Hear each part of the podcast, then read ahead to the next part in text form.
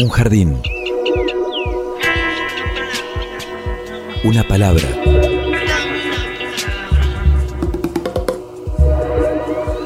Un sitio donde poder crecer en la tierra.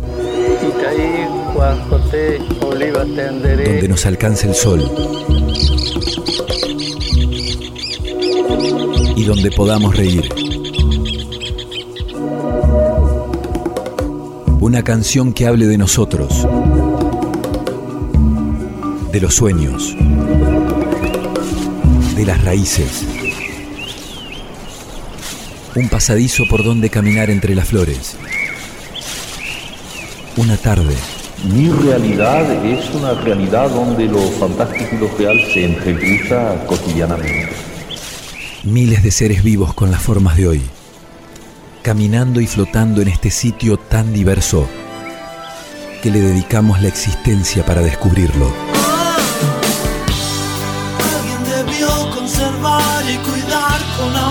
Este jardín de gente. Jardín de Gente, el programa de la Facultad de Ciencias de la Educación de la Universidad Nacional de Entre Ríos. Jardín de Gente, comunicación para vivir.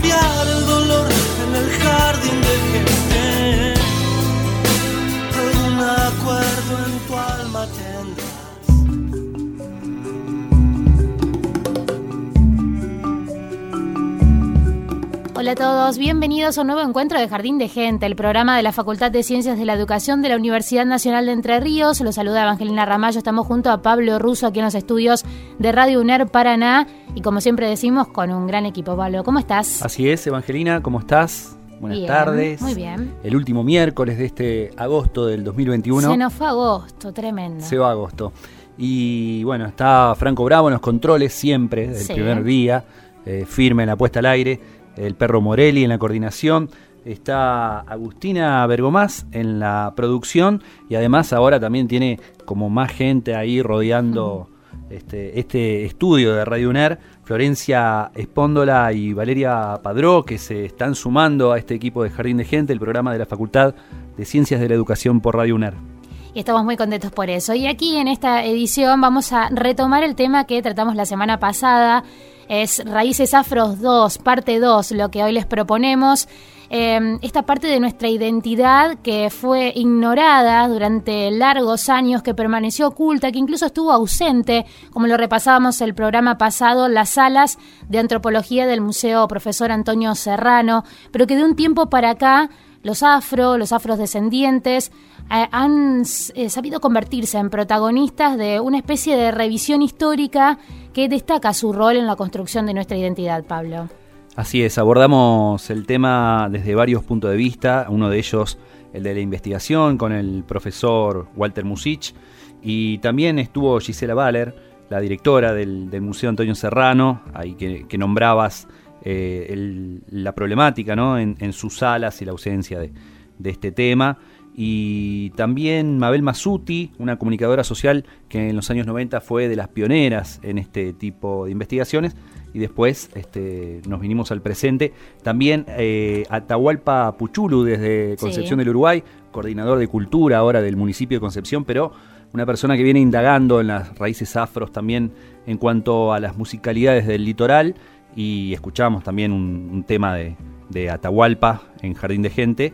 Y bueno, después cerramos el programa hablando con eh, integrantes de la red de migrantes afros en Paraná, una red recientemente creada que, que busca nuclear con las problemáticas contemporáneas y modernas eh, a, a los negros y, y bueno, sus, sus quehaceres, sus pensares, sus, bailes también, sus comidas, ¿no? Todo esto que, que nos indicaban la semana pasada. Y conocimos parte de la historia, lo que significó también el barrio del tambor, el barrio de la resistencia, muy cerquita de nuestra facultad. Bueno, la Facultad de Ciencias de la Educación, también el Museo Antonio Serrano está en el corazón del barrio del tambor, pero también el cementerio de los Manecos, ahí muy cerquita de Villaguay, en Ingeniero Sájarov. Hoy vamos a ahondar sobre esto también, pero nos metemos en la música y en esas raíces afros presentes también, por ejemplo, en el candombe.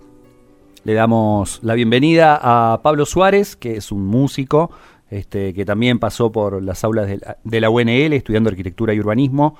y que, y que viene haciendo también un gran rescate de las músicas del barrio del tambor. ¿Qué Bienvenido. Hola, ¿qué tal? Buenas tardes, ¿cómo están?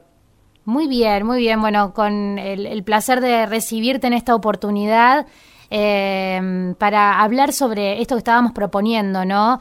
Eh, este rescate, si se quiere, de parte de la identidad entrerriana que a vos te ha tocado muy de cerca, ¿no? Eh, Pablo hablaba de la, de la Universidad Nacional del Litoral, de tu paso por arquitectura y urbanismo y qué rol cumplió eso en, en el acercamiento que tuviste a la cultura afro.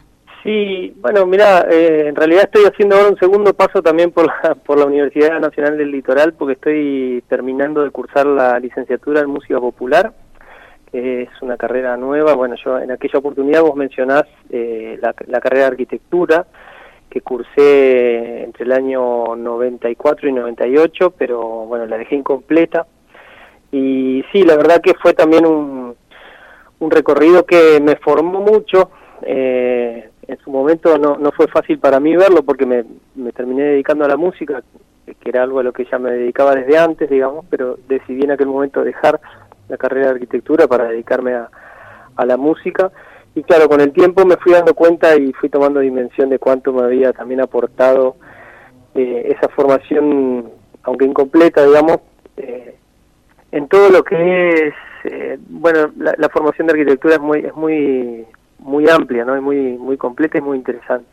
Desde lo humanístico y también desde la desde desde el tema del diseño, lo formal, digamos, lo conceptual del diseño y eso se puede aplicar, ¿no? En muchísimos este, aspectos de, la vida y del trabajo y bueno, siento que sí que después en la manera de abordar y de y de trabajar creativamente en la música también este, ha tenido mucho que ver, ¿no? Aquella etapa de formación. ¿Cuáles fueron, Pablo, eh, las cosas que te, despertaron este acercamiento a las sonoridades del barrio del tambor? Bueno, mira, esta es una pregunta que me hacen, la verdad que siempre me hacen esta pregunta, se ve que, que, causa o despierta una, una curiosidad y, a mí me gusta mucho también la pregunta y me ha hecho pensar también un montón, siempre la estoy repensando. Eh, eh, y yo en un momento recordé y descubrí eh, que el interés empieza a, la edad mía de unos 4 o 5 años en los cursos de Paraná, ¿no? Tengo la, esa, ese, los recuerdos con la forma que toman, digamos, en, perspectiva de cuando uno era tan chico, quizás las primeras épocas en que empieza uno a tener recuerdos, a los 4 o 5 años más o menos, eh, en los cursos en la, en la costanera de acá de Paraná, de la mano de, de algunos de mis padres y, y, la, la, sensación, la emoción que me provocaba este, el, el sonido y, la, la, gestualidad y la actitud de, de, los tamboreros, ¿no? de la gente que tocaba tambores. Eh, y, y, eso realmente me impactó mucho desde chico. Después yo entro a la música, me empiezo a recibir formación, digamos, de, desde los qué sé yo, siete, ocho años, nueve, pero no me dedico a la percusión. Eh, es algo que, que surge recién eh, más cerca de los 20, 22 años que, que me vuelvo a, va, me vuelco al estudio de la percusión porque yo venía estudiando por otras ramas, digamos, de la música. Pero con el tiempo, ante esta pregunta, eh, redescubrí de alguna manera que, que, aquella aquel impacto de los cursos paranaenses cuando era muy chico me, me quedó, me, me marcó mucho, ¿no? ¿Qué es Candombe del Litoral? Contanos. Bueno, Candombe del Litoral es eh, la forma en que por ahí se ha, se ha dado en llamar, digamos, todo un proceso que, que es muy dinámico y que está en movimiento permanente de recreación de, de la música afro-paranaense y, y es un poco complejo de explicar con precisión porque eh, en realidad no es solo afroparanaense, por eso este, siempre estamos pensando y repensando la denominación de candombe del litoral, porque en realidad el trabajo se centra en la historia de la música y de la comunidad afroparanaense, por añadidura quizá o por, o por gran cercanía también la historia de Santa Fe, porque hay muchas conexiones en la historia afro de Paraná y de Santa Fe y en la historia en general. Este, pero, pero en realidad el trabajo eh, en su proceso se consideró mucho, este, se consideraron muchos elementos de la región del litoral, tanto de corrientes como de, mm, bueno, de, el folclore, la música folclórica criolla en general del litoral, ¿no? de toda la Mesopotamia. Y, entonces por eso eh, sentimos que puede ser pertinente hablar de, de candombes del litoral y al mismo tiempo este, es bueno aclarar que, fundamentalmente se centra en Paraná y Santa Fe y que, que cada, cada lugar también del litoral puede tener sus particularidades, ¿no? Estamos hablando con Pablo Suárez y tenemos algo para compartir. Vamos a escuchar una bella canción y él, bueno, podemos aprovechar, Pablo, que vos nos cuentes de qué se trata y luego lo compartimos con la gente. Hablamos hasta que terminen.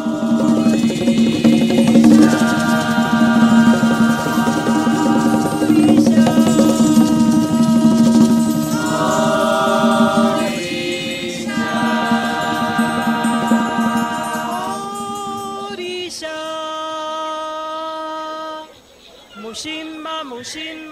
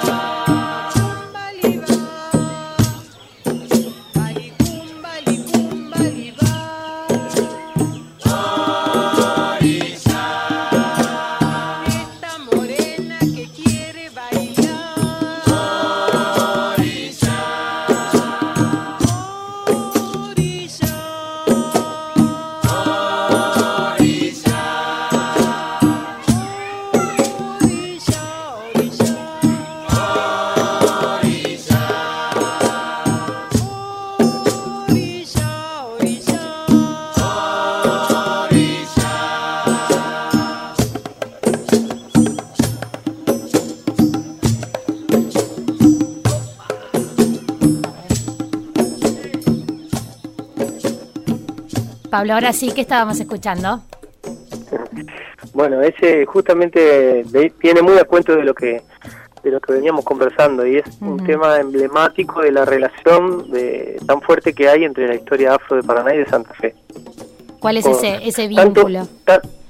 ¿Cómo se lo expresa? En su historia como en la como, como en el proceso de recreación también, porque eh, es un tema que está ligado a una, a una comparsa de carnaval eh, de afros que existió en Santa Fe, que se llamó Asociación Sociedad Coral Carnavalesca Negro Santafesino. Fue muy, muy importante en la vida social de Santa Fe hasta el año 1950. Y vos sabés que esa, esa comparsa fue fundada por un paranaense que creció en el barrio del Tambor, eh, conocido como el Negro Arigós, y su nombre era Demetrio Acosta. ¿no? Eh, él contaba eh, en entrevistas contó que las canciones que cantaban con la comparsa estaban, estaban elaboradas en base a sus recuerdos de la infancia en Paraná. O sea que fíjate cuán unida está ¿no? la historia musical afro de Paraná y de Santa Fe. Y te decía también en la recreación, porque esta fue una canción eh, cuya letra estaba recopilada eh, en crónicas por un investigador y la presidenta de, la Casa de la Cultura Indo-Afroamericana, es la, organización afro-argentina más antigua en funcionamiento, eh, que se llama Lucía Molina, ella, una afro-santafesina, eh, recreó la melodía de esta canción y la interpretaba junto a su hijo, que es tamborero, un gran tamborero también, Marito López. Y bueno, trabajamos justamente, yo también trabajé musicalmente en la canción para este trabajo de recreación, tomamos la canción y, llegamos a esta versión que está cantada por ella, justamente por Lucía Molina, y mm, por eso es tan importante, es como bastante emblemático, digamos, el tema este dentro del trabajo, ¿no? Pablo, eh, ¿de qué manera se documentan para este rescate de lo que podríamos llamar patrimonio inmaterial también, ¿no? De la región del litoral. ¿De dónde surgen las fuentes? Este, como para corroborar que por ahí lo que están haciendo o esa indagación va por buen camino. Mirá, eh, las fuentes surgen de, de poco de diversos este, ámbitos, ¿no? Desde el ámbito más de, de archivo, digamos, o- o historiográfico, bueno, hay, hay autores, de, hay historiadores entrerrianos y paranaenses que hablan del tema, sobre todo Pérez Colman y, y Tejero Martínez, Eh, pero también hay algunos cronistas que no necesariamente fueron historiadores, que describieron eh, situaciones, digamos, y, y la realidad un poco de- de la comunidad del barrio del Tambor, como fueron Moisés Velasco y, y Juan Jiménez, que fue un escribano que también escribió sus recuerdos, digamos, de, infancia y de, de juventud en Paraná.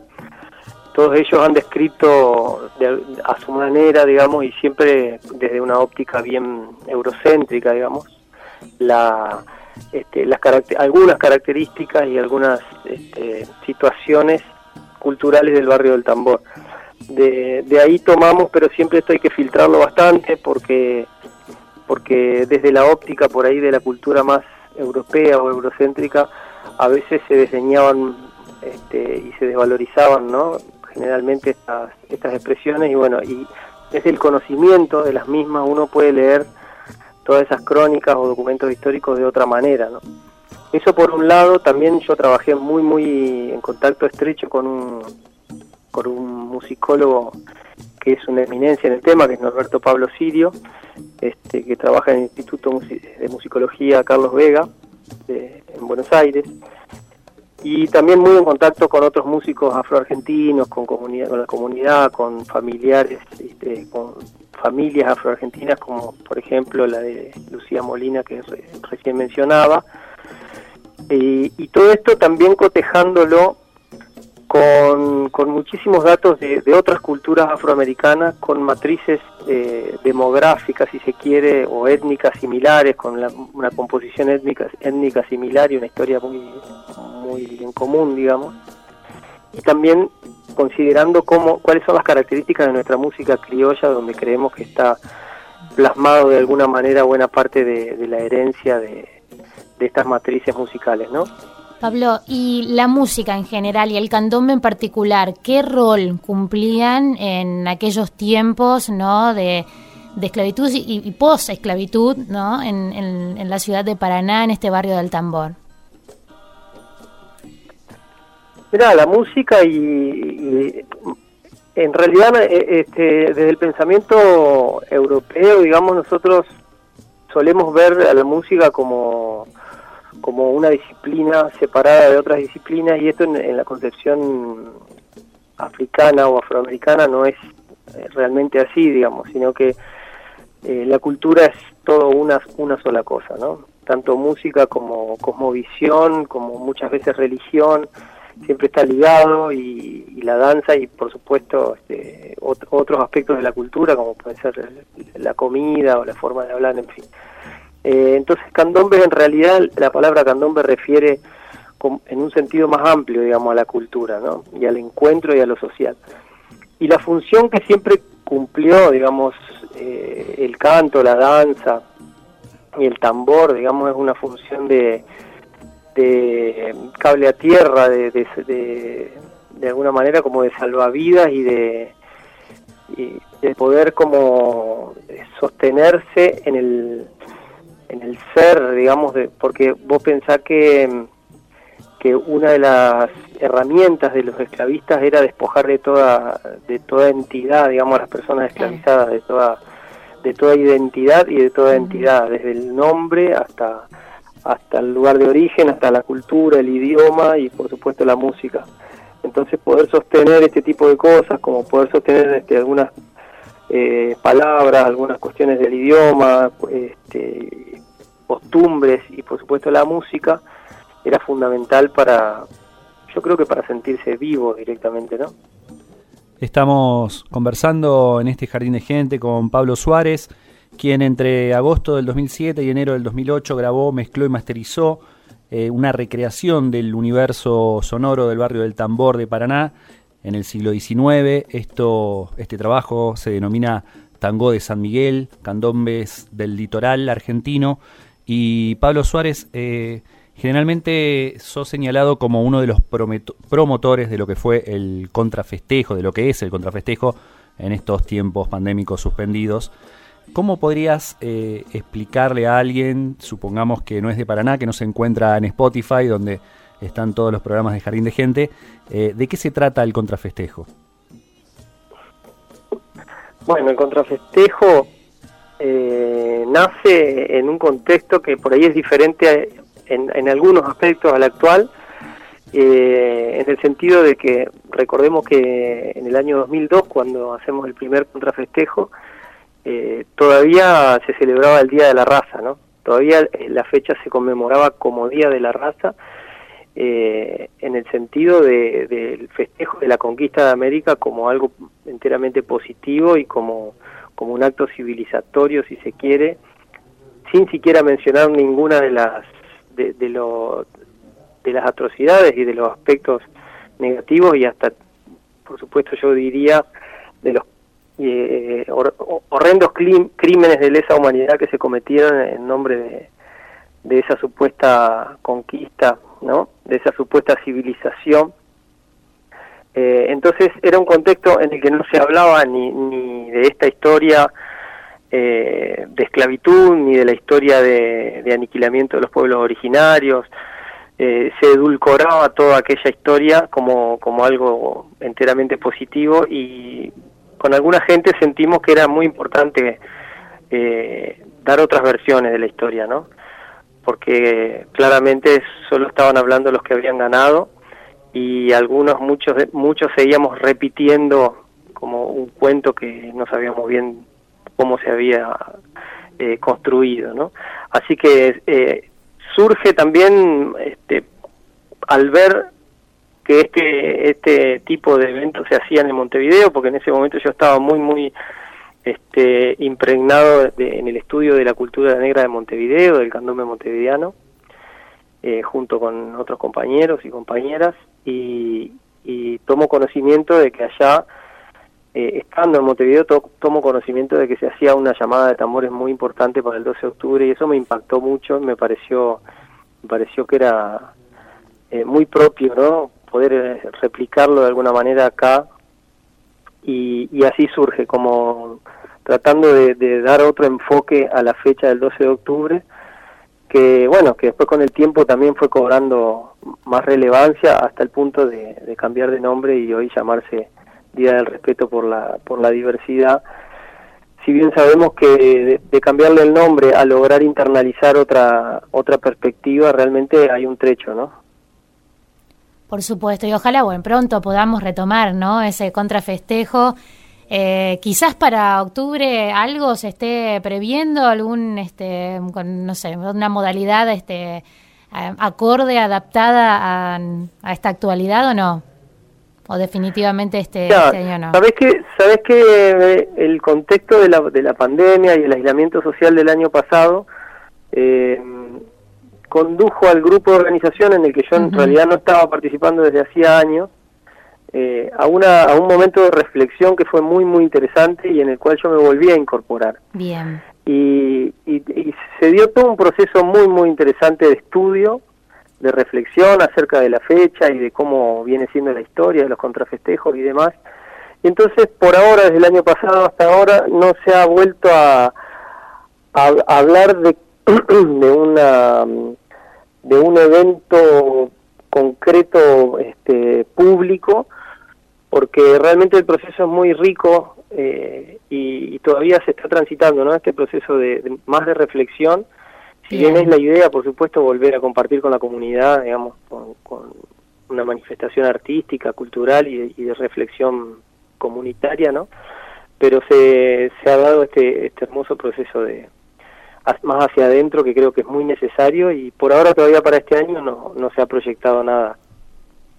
Pablo Suárez eh, ha compartido su testimonio, su trayectoria también, su historia en torno a al vínculo ¿no? que, lo ha, que, ha, fortalecido durante este tiempo con la cultura eh, afro, afro, afro del litoral y, este candombe que nuevamente va a sonar aquí en Jardín de Gente. Te despedimos, Pablo, y nos quedamos con tu música, si te parece.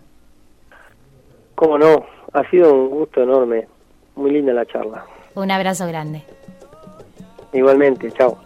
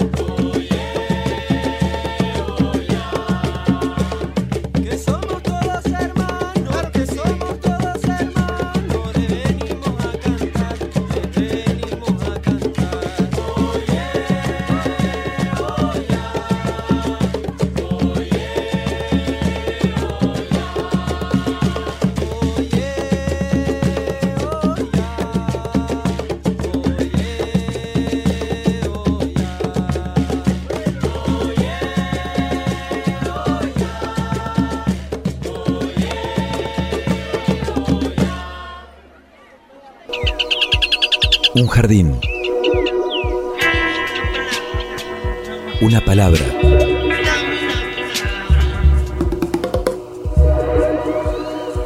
Jardín de gente.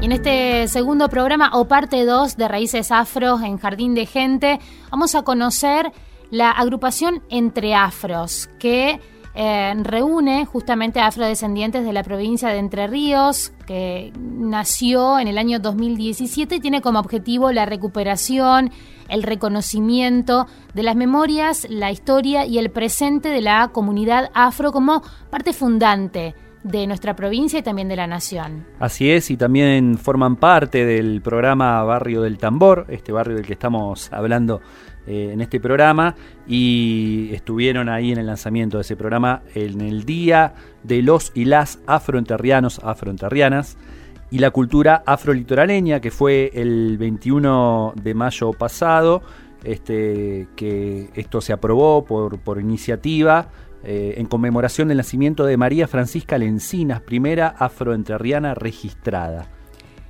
Marina Crespo es justamente fundadora y coordinadora de la agrupación Entre Afros. Ella es descendiente de esclavizados y nos comparte su testimonio.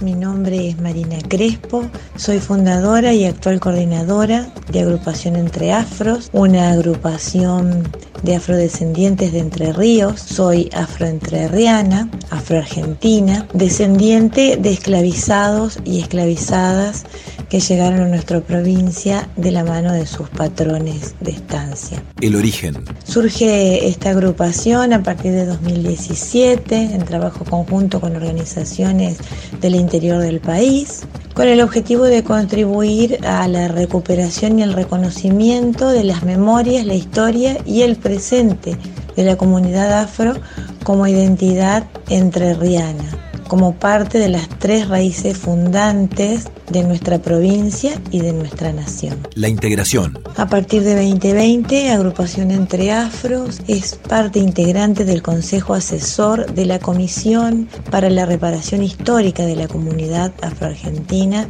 del INADI Nacional y está construyendo junto al resto de las organizaciones afroargentinas del país la Federación Nacional de Organizaciones Afroargentinas. Jardín de gente. Miles de miradas para descubrir. por la radio de la Universidad Nacional de Entre Ríos.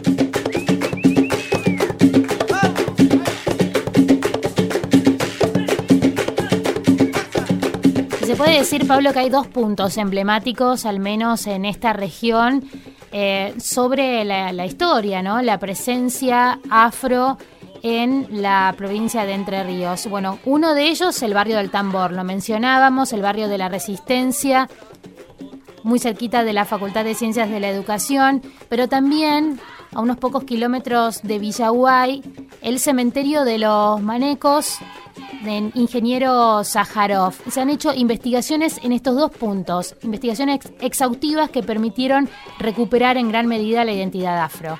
Así es, el cementerio de los Manecos es un pequeño pedazo de tierra en el campo, en la entrada de Sájarov, como vos indicás, que antes se llamaba Domínguez y, y, que, bueno, ahí se sitúan una serie de cruces que no tienen ni fechas ni nombres, pero que las investigaciones determinaron como el cementerio de los manecos en relación a la población afro a la que le decían manecos. Eh, no se sabe bien si era una forma de nombrar a todos los afros o si era por el nombre de una de las familias más importantes este, que, que existían en ese lugar desde el siglo XVIII. El cementerio de los negros, así fue conocido también. Hubo hace poco tiempo un rescate, una puesta en valor de este lugar ubicado a 20 kilómetros de Villaguay. Allí descansan familias negras que llegaron de Brasil allá por el año 1870. Y uno de los investigadores que también forma parte del Museo Antonio Serrano y que estuvo trabajando en la puesta en valor de este cementerio de los negros o cementerio de los manecos es Alejandro Richard. Arqueólogo, becario de CONICET y como decíamos, investigador del Museo Serrano de Paranal, también nos dio su testimonio.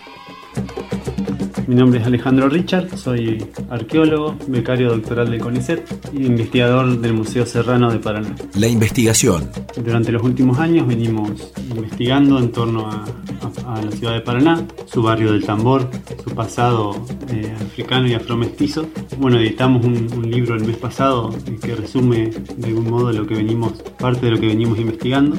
También desde el 2016 eh, nos encontramos investigando de, desde el Museo Serrano en torno a familias afrodescendientes de ingeniero Miguel Sájarov y al conocido caso del cementerio de los Manecos, a partir de lo cual pudimos excavar en, en diversas viviendas del siglo XIX, del siglo XX, de afrodescendientes, ahí en, en, lo que se llamó la capilla hasta la década de 1960. Un proceso mestizo blanqueador, la anulación de la memoria. Bueno, y a grandes rasgos lo que venimos eh, pudiendo observar eh, en los distintos casos de estudios que investigamos, en, tanto en Sájarov, en, en, el departamento de Villaguay, a grandes rasgos, como en, toda la costa entrerriana del, del río Paraná, Alcaraz, Paraná mismo, La Matanza. Es una importante presencia africana y afrodescendiente eh, para momentos coloniales y postcoloniales incluso, ya para avanzado el siglo XIX, donde estas personas de, de origen africano, en conjunto con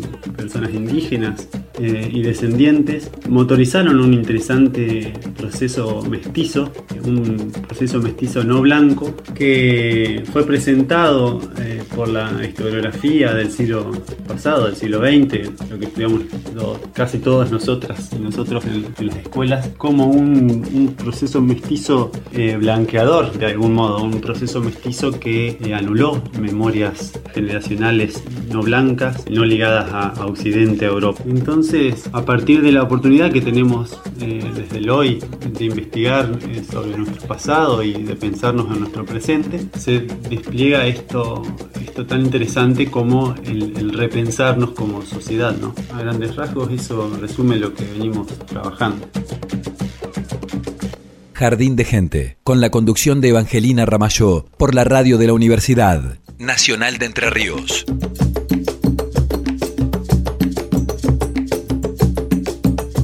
Es muy interesante el caso de Sájarov. Dije que se llamaba Domínguez. En realidad, la capilla era la denominación de Sájarov. Domínguez, Domínguez es un pueblo cercano. Se llama Sájarov desde el año 67 y allí había población afro con esta particularidad que a principios de 1900 también llegaron estas familias afro-uruguayas.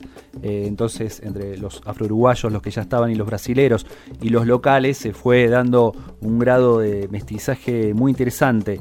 Eh, y también es interesante esto del museo, que no tiene ningún papel como Camposanto, sino que El es, cementerio. es el cementerio, eh, que es un cementerio per se, digamos. De, Claro. de, de hecho es un cementerio, aunque no tenga este, los papeles de cementerio, porque ahí enterraban a las personas, estas familias, que dejaron de utilizarlo eh, en el siglo XX, cuando se dio el gran éxodo entrerriano, donde muchísimas personas del campo partían hacia las grandes ciudades. En el caso de Sájarov esto está muy marcado, esta inmigración al conurbano bonaerense, que recién comienza a volver al pago en la década de los 80 y 90 del siglo pasado. Y nuevamente la, raíz afro nos lleva a hablar de música, de arte en general, en este caso con un testimonio de una persona que se identifica como afromestizo, que integra una red artística que tiene como propósito reconstruir la identidad afromestiza, habla de la conciencia negra, eso es lo que quiere fomentar. Seguimos viajando un poco más al este de la provincia de Entre Ríos, hacia la localidad de San José, donde Leo Alio nos contaba todo esto. Mi nombre es Leonardo Alio, soy herrero, músico y artista visual, soy de San José Entre Ríos, me identifico como afromestizo por mis orígenes, por mi linaje familiar, por mi piel oscura, por mi pelo mota, mi inclinación hacia la música desde los tambores, los cueros. Este, este encontrarme fue a través de una búsqueda personalmente por un movimiento interno. Este movimiento es la ancestralidad que te llama, te invita a expresarte, en mi caso, a través del hierro, como elemento material de expresión y claramente la música, la música a través de los tambores, los cueros. Esta confluencia junto a conocer una familia religiosa me fue ligando a encontrarme y reconocerme y tener más marcado ese rasgo de pertenencia hacia, hacia lo afro, lo afromestizo. También formo parte de RADO. RADO es Red Artística Afromestiza del Oeste. Es una red autogestiva y soberana conformada por artistas independientes, unidos y organizados eh, para reconocer, construir y difundir nuestra identidad afro y mestiza, considerando el arte como principal herramienta de transformación. Una propuesta comunitaria. La idea es fomentar conciencia negra y nuestra ancestralidad en Argentina. Y nuestras acciones las basamos en, en una propuesta comunitaria, interviniendo espacios públicos, aceptando y promoviendo la inclusión de la diversidad de géneros, religiones y matrices étnico-culturales históricamente y actualmente minorizadas y marginadas. Sobre las identidades religiosas. Con respecto a mi, identidad dentro de lo religioso, hay patrones que tienen las religiones eh, de matriz eh, afro en las que me reconozco. Por ejemplo, la, creencia de no solo un Dios como creador del todo, sino de elementos de la naturaleza, de energías, las fuerzas, en la vivencia y en la presencia de nuestros ancestros, tan diaria, tan cotidiana, tan presente, en el sonido del tambor, la, música. A través de estos patrones eh, me identifico con esta cosmovisión y dentro de las religiones de matriz afro, como la palabra le dice, hay distintas matrices que existen en Argentina. Eh, primero que nada, hay entender que de, África, que es un continente enorme, convergen distintos tipos de religiones. Estas re- religiones tienen puntos en común y sus diferencias también. Esas cosmovisiones se trasladaron a este continente con la llegada de los esclavizados. Esclavizados que fueron esclavizados por, por un sistema, ¿no? No nacieron esclavos. Estas religiones llegaron a América de la mano de, de ellos y se perpetuó en el tiempo por diferentes factores culturales, entre ellos el mestizaje. A partir de ahí se rescatan esas religiosidades y como también el tambor, el sonido del tambor y la música es otro factor por donde estas religiones pueden perdurar en el tiempo. En Argentina hoy hay distintos eh, tipos de religiones afro, de matriz afro, ¿no? como la afro-haitiana, afro-jamaiquina, afro-brasilera o afro-cubana, que es a la que yo eh, pertenezco y cultivo. Por último quiero agradecer ¿no? la comunicación y que me hayan invitado para multiplicar las voces y, y revalorizar nuestra ancestralidad. Jardín de Gente y toda el agua del Paraná para regarlo. Por la radio de la Universidad Nacional de Entre Ríos. Jardín de Gente y toda el agua del Paraná para regarlo. Por la radio de la Universidad Nacional de Entre Ríos.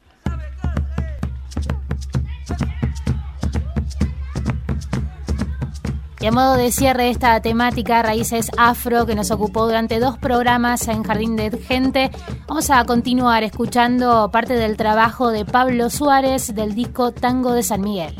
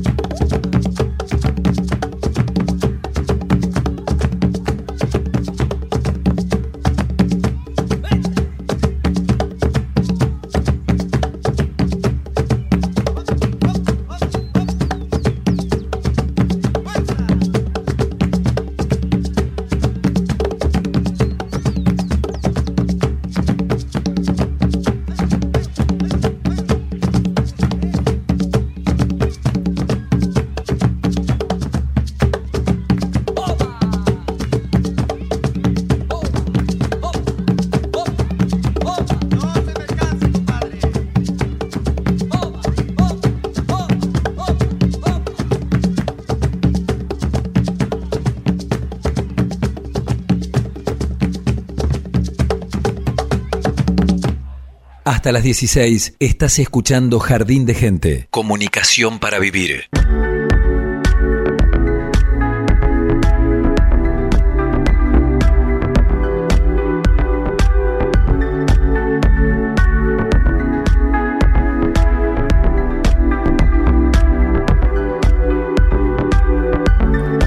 En Jardín de Gente también tenemos agenda, importantes anuncios, ya lo habíamos anticipado la semana pasada, pero hoy tenemos más detalles, Pablo. Así es, eh, hasta el 31 de agosto están abiertas las inscripciones para la diplomatura en comunicación jurídica, que se va a realizar de manera totalmente gratuita y virtual eh, a partir de un convenio del Instituto de Formación Legislativa de la Vicegobernación de la provincia de Entre Ríos y las facultades de Ciencias de la Educación y Ciencias Económicas de la UNER. Como, como dijimos, el cursado se realizará de modalidad virtual, a través de Edu Virtual, que es el entorno de las aulas que, de las que disponemos en la facultad. Y los interesados se tienen que dirigir al sitio web del Instituto de Formación Legislativa de la Vicegobernación de Entre Ríos. De esto hablamos con el vicedecano de la Facultad de Ciencias de la Educación, el señor Alejandro Ramírez.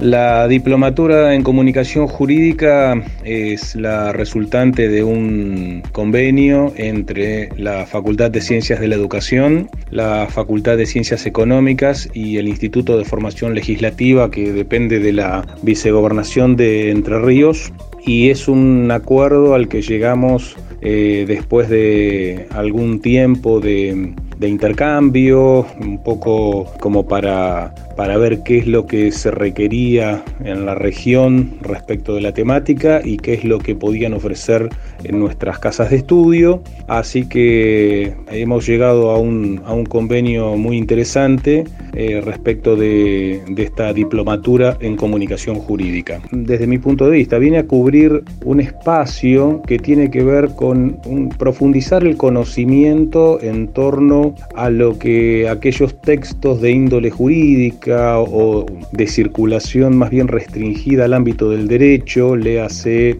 sentencias, eh, léase algún que, otro tipo de, de comunicación de índole legal, se dificulta en la comprensión por parte de nuestra comunidad y entonces eh, era como necesario llegar a algún, algún tipo de formación en torno a sujetos eh, que puedan estar en condiciones de asumir una, una comunicación más fluida, más, más comprensible, por parte del, común de la gente. En este sentido, la diplomatura nace en esa intersección de, saberes y de conocimientos. Por un lado, lo jurídico, el derecho y por el otro lado, la comunicación, tratando de llegar a una formación en esta diplomatura que tienda a brindarles a aquellos que cursen un, un conocimiento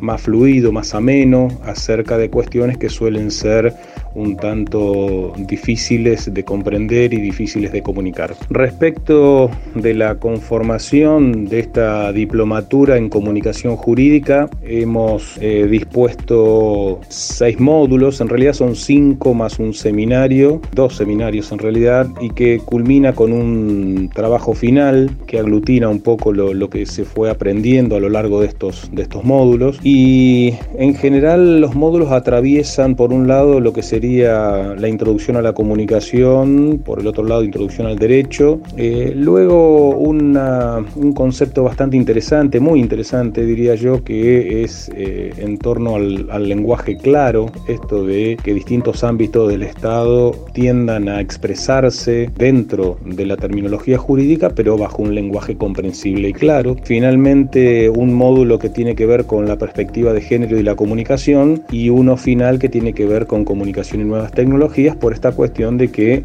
nuestra sociedad hoy por hoy no es ajena a la incorporación a la vida cotidiana de las nuevas tecnologías. De modo entonces que esta comunicación, esta diplomatura en comunicación jurídica tiende en este sentido a cubrir estos espacios y, y esta vinculación entre comunicación y derecho. Estás escuchando Jardín de Gente, el programa de la Facultad de Ciencias de la Educación.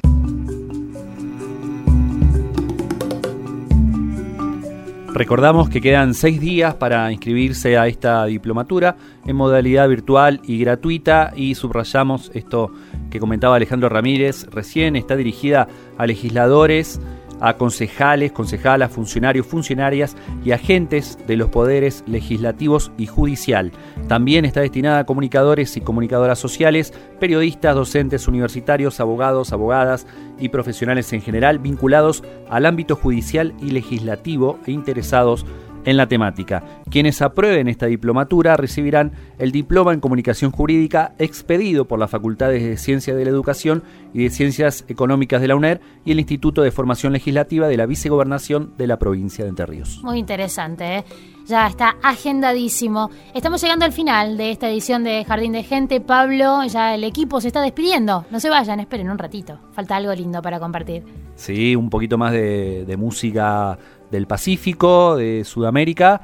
Eh, ya se están yendo bailando, Agustina Bergomás, Al ritmo del tambor se van, mirá. Exactamente.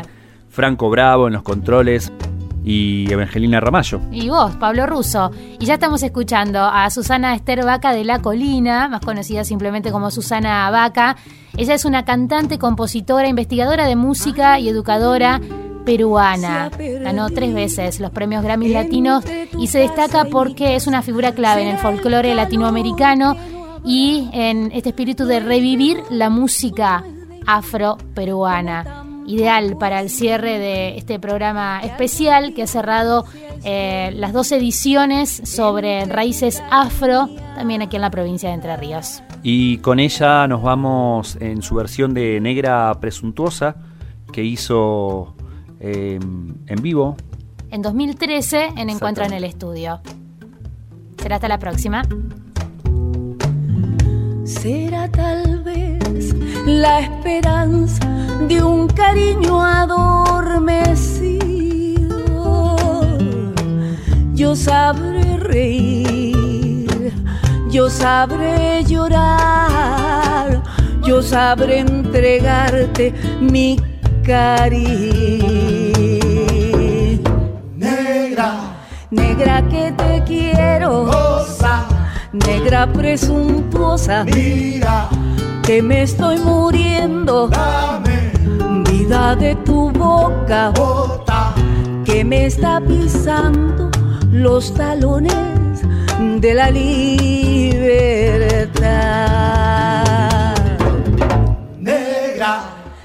Negra que te quiero, cosa, negra presuntuosa, mira, que me estoy muriendo, dame. Vida de tu boca, bota, que me está pisando los talones de la libertad.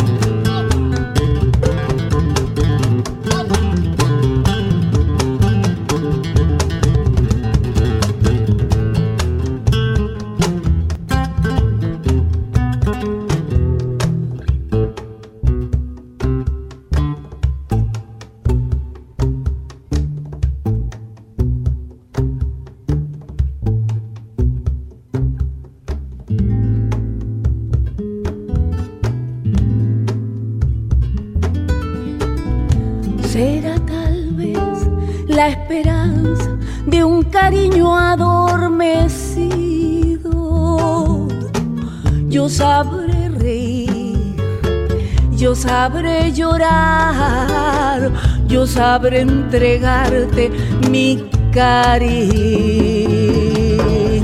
negra, Negra que te quiero, cosa, negra presuntuosa, mira, que me estoy muriendo. dame. Vida de tu boca. Bota, que me está pisando los talones de la libertad.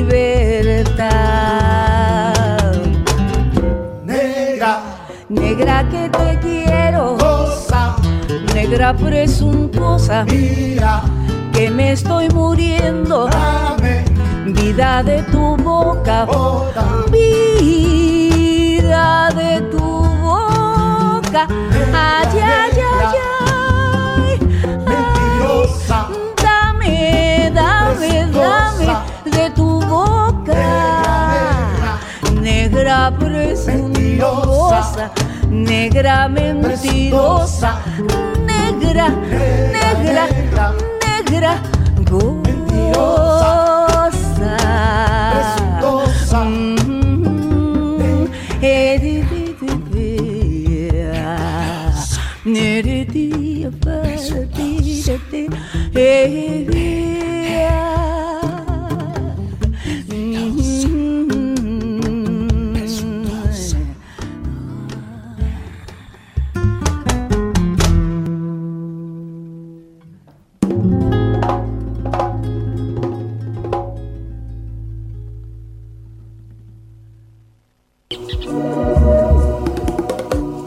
Canción que hable de nosotros,